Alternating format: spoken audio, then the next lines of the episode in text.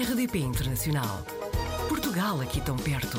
RDP Internacional. Hoje vamos apanhar o Tiago Araújo na rede e na Alemanha. O Tiago é do Porto, fez Erasmus em Inglaterra, estudou design de jogos, concluiu o curso de artes plásticas e um mestrado em animação e ilustração.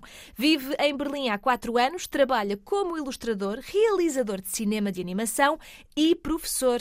Tiago, muito obrigada por estar connosco. Ah, muito obrigado eh, pelo, pelo convite, é um gosto estar aqui presente convosco. Já percebi que o Tiago esteve nove meses em Sheffield, em Inglaterra, para fazer Erasmus. Entretanto, terminou a sua formação académica em Portugal. Chegou a começar a trabalhar na sua área em Portugal? Sim, cheguei e eh, na altura comecei até, na altura em que entrei na, em- na licenciatura em artes plásticas, comecei a trabalhar como ilustrador freelancer na área editorial, eh, principalmente na literatura infantil-juvenil. E isto foi durante quatro anos, eh, a trabalhar para publicações infantil-juvenis como eh, trabalhador por, por conta própria. Também foi o meu, foi o meu primeiro trabalho, no fundo. Ah, e, ah, e, entretanto, ahm, eu dediquei muito à banda desenhada, também como autor independente, ou seja, eu basicamente eh, produzia meu trabalho au- autoral, convidava muitas vezes para, para exposições, eh, para, para coletivas, pronto,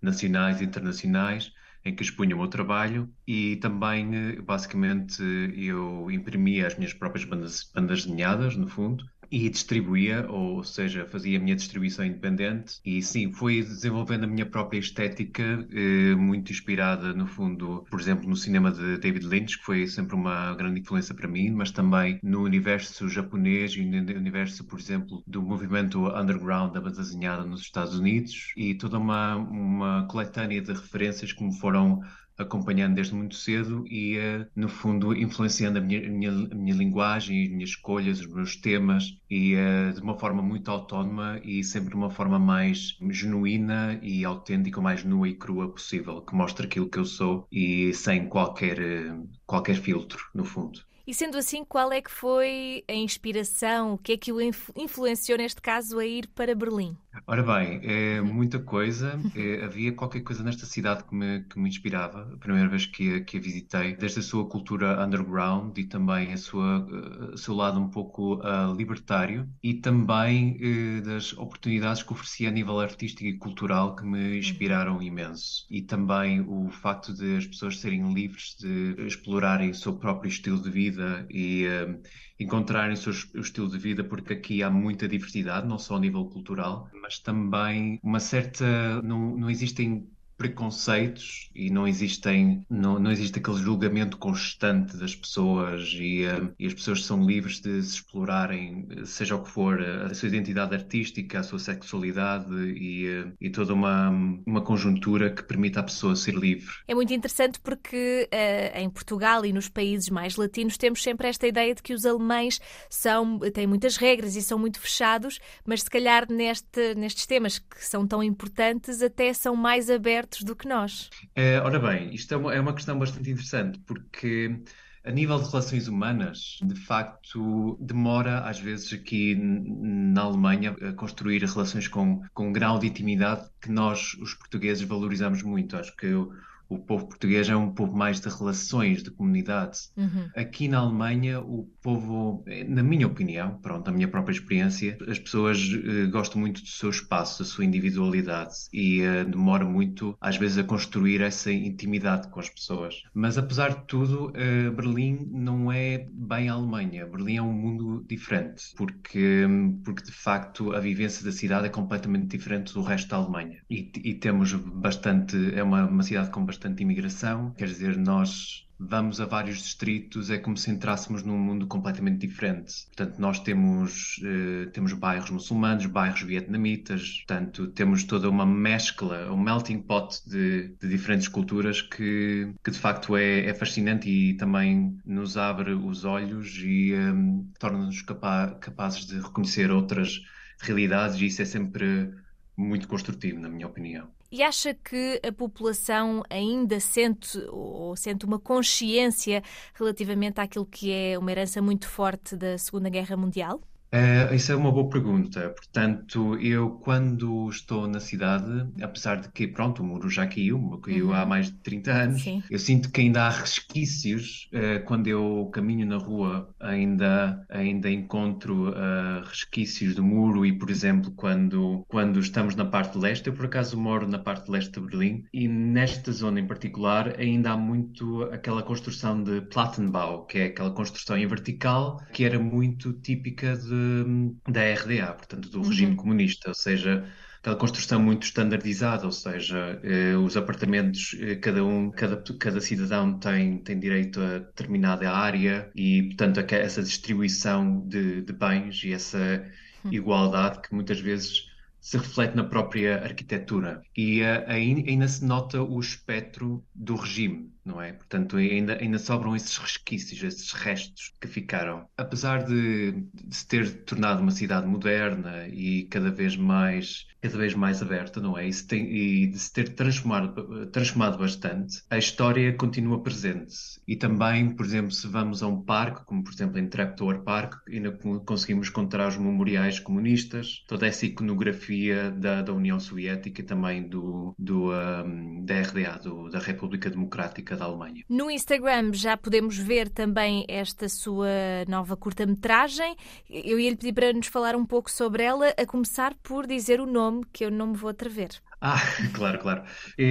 Esta curta-metragem foi na altura encomendada por uma, uma ONG que se chama Roma Trial, que uhum. é uma ONG que se concentra na divulgação da cultura romani e também na preservação da, da cultura e também do ativismo, uh, mas também pela Fundação uh, Stiftung für Ermordeten Juden Europas. Portanto, eles encomendaram várias curtas-metragens para celebrar o décimo aniversário de, do Memorial de Sinti e Roma, das vítimas Sinti e Roma do Holocausto, porque o memorial foi construído, o primeiro memorial foi construído há 10 anos. Portanto, o reconhecimento oficial só aconteceu há 10 anos atrás, é, de que efetivamente a comunidade cigana foi vítima do, do Holocausto e da perseguição é, nazi. Na altura, eles deram o trabalho de, de, de no fundo, fazer a animação é, da biografia de Mateo Maximov, Mateo Maximov foi um escritor, ativista e pastor evangélico da comunidade romani, um autodidata que foi também responsável por divulgar o folclore e a, a tradição da cultura romani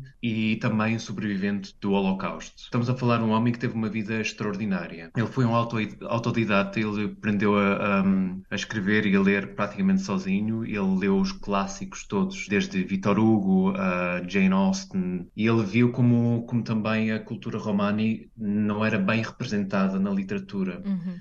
E ele achou que, que, de facto, ele tinha a responsabilidade de, de contribuir para uma representação digna da cultura romani e da cultura cigana e todo, todo esse folclore. E combater esse estigma e preconceito que ainda existe, e também em Portugal, o estigma que existe contra esta comunidade. E na altura, Bom, com a ocupação nazi da, uh, da, França sob tutela do governo Vichy, na altura houve cerca de 400 pessoas de etnia romana que foram conduzidas para um campo de concentração nos, nos Pirineus. E ele, graças à sua capacidade de ler e escrever, escrever, ele conseguiu na altura escrever cartas ao presidente da Câmara de Lannes Metzon, que conseguiu transferir a sua família para umas outras instalações que tinham melhores condições e salvar a sua família do, do campo de concentração. Ele, até ao fim, fim da vida dele, ele, ele foi um exemplo de resiliência e de ativismo. Entretanto, houve o Congresso da, da Cultura Romana e o primeiro congresso em Londres e ele foi um dos mais importantes representantes da sua cultura e da sua etnia na altura. Uh, neste momento, o, uh, o filme uh, encontra-se em distribuição e outra coisa que queria também salientar, pronto, o memorial foi inaugurado ano passado, em outubro, uhum. e também foi divulgado no Festival de Cinema Romani,